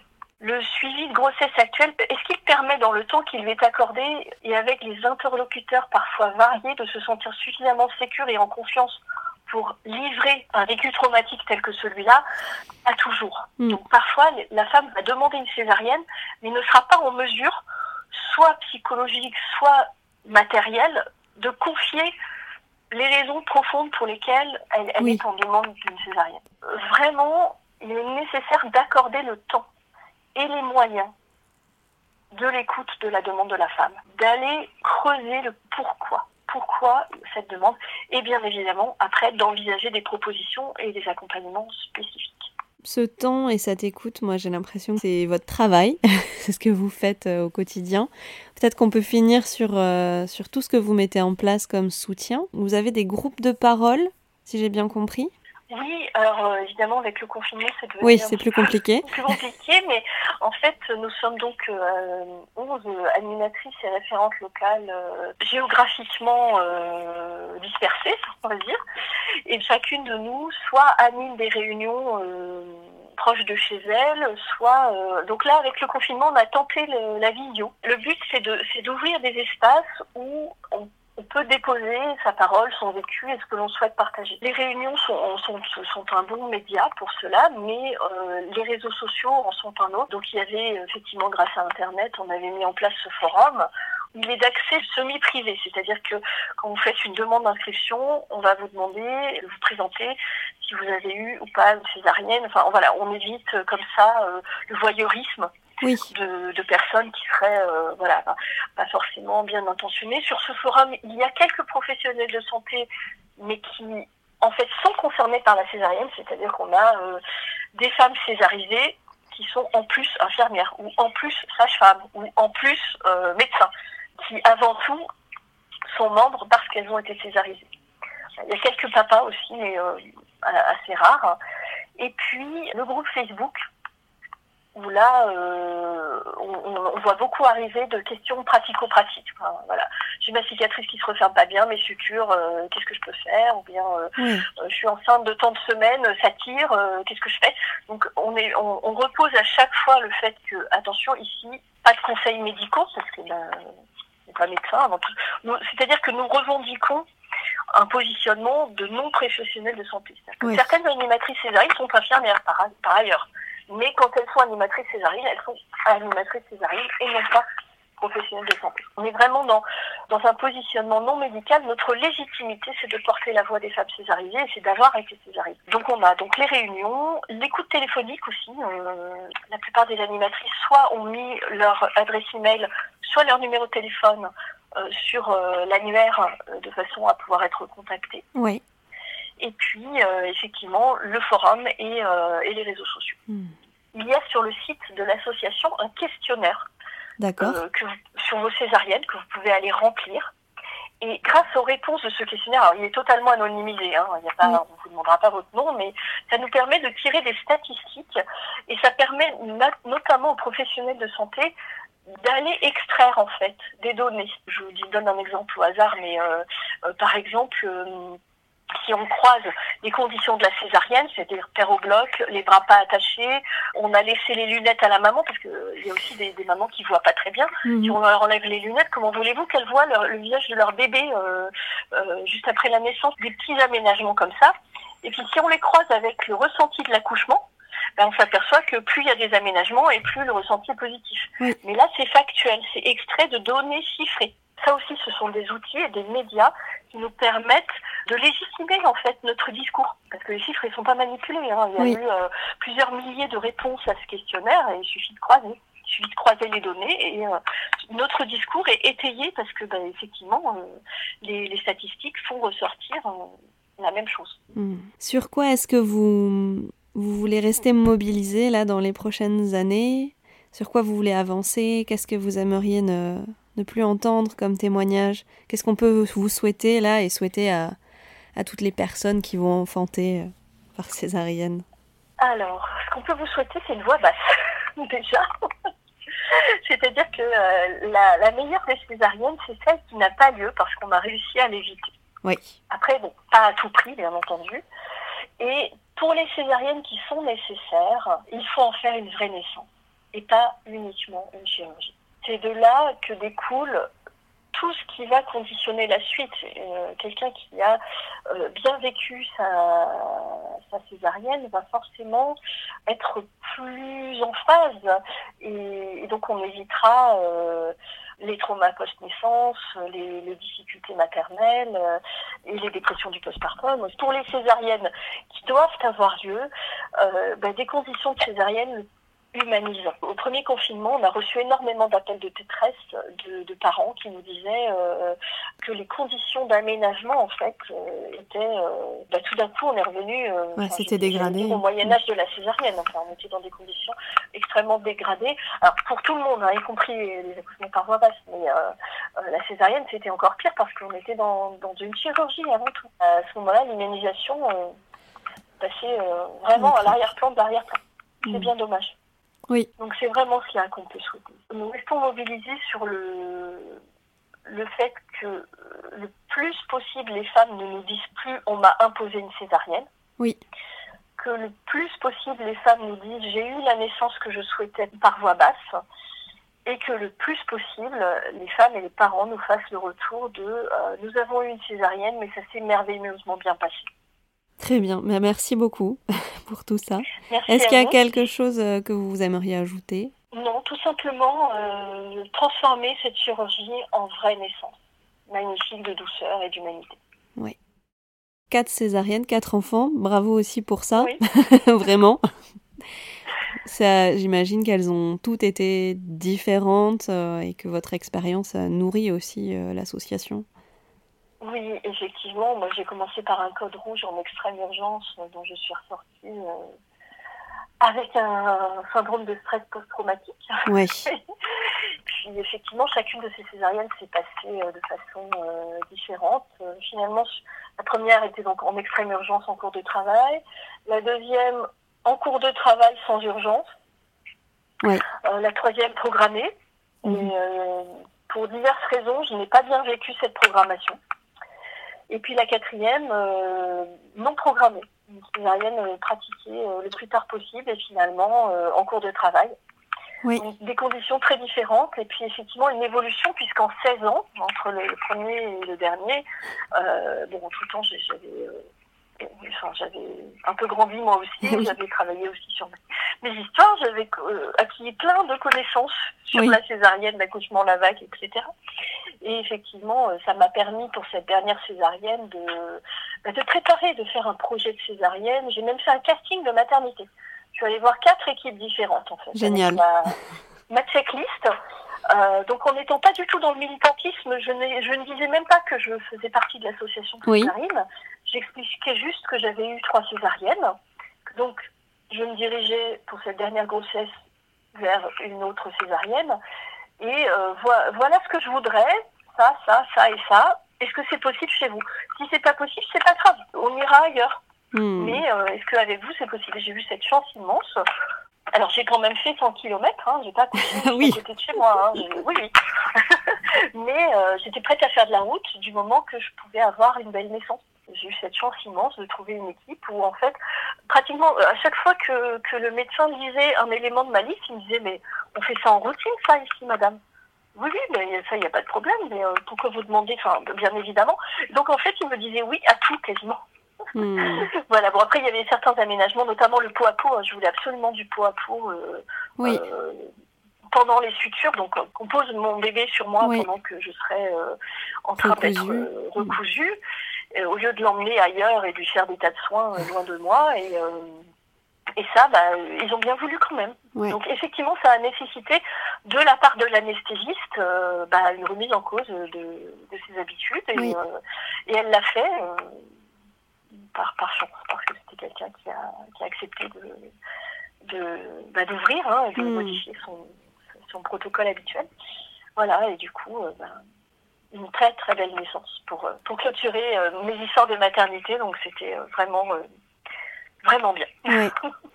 Bah, c'est extraordinaire de finir l'émission aussi là-dessus, je trouve. Vraiment, merci. Et ça rappelle à quel point c'est essentiel de s'informer, de parler, de demander, euh, de pas hésiter à changer de maternité ou de changer de, de professionnel s'il y a quelque chose qui nous convient pas ou, ou si l'échange ne fonctionne pas. Chaque personne qui va enfanter est le centre, donc euh, il faut s'écouter. Et, et vraiment, merci pour vous, votre travail de soutien et d'écoute. euh, merci. Merci à vous. Merci beaucoup. C'était Dans nos culottes, en compagnie de Karine Garcia Lebailly. Dans cette émission, vous avez pu entendre les témoignages de Clémentine, Hélène et Tiffaine. Pour la programmation musicale, Summertime Sadness de Lana Del Rey, Comment dire d'Émilie Loiseau et Quiet de Milk. Merci beaucoup pour votre écoute. Si cette émission vous a plu, n'hésitez pas à partager ou à commenter sur vos plateformes d'écoute de podcast ou sur notre page Facebook Collectif Cocktail. On vous donne rendez-vous le mois prochain pour une nouvelle émission. D'ici là, portez-vous bien, dans vos culottes et partout ailleurs.